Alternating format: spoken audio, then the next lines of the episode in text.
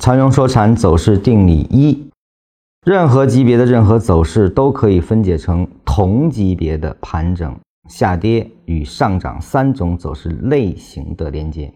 首先，在这个定理中，盘整、下跌和上涨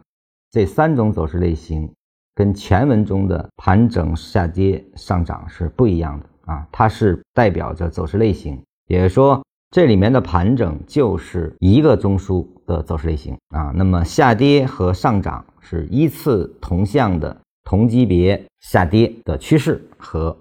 上涨的走势类型啊，这个大家一定要清楚啊。也就像在次级别构筑本级别的时候，一定要先把上涨、下跌和盘整的这个同级别的次级别走势类型要先分解出来，而后由它们再来生长，才是一个。正确的方法啊，那么我们根据例子来看一下这个事情是怎么完成的啊。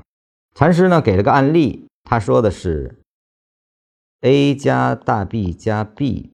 这个案例啊。那么 A 和 B 都是一分钟的走势，大 B 是什么呢？是三十分钟的，就是说这是一个 A，这个是由一分钟走势来完成。而后呢，这里面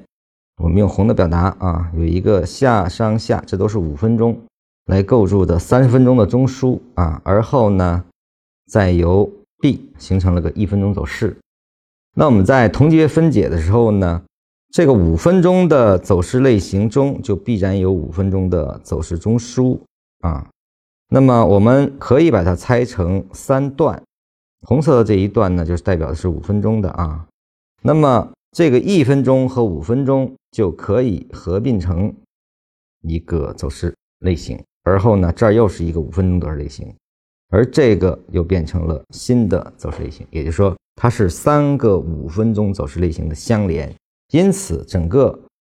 从低点到高点的这段运动就称之为三十分钟的运动，就是这样分解的。这只是一个很抽象的图啊，那么我们在日常中的时候也是这样分解，就是说，要想做一个真正递归下的生长。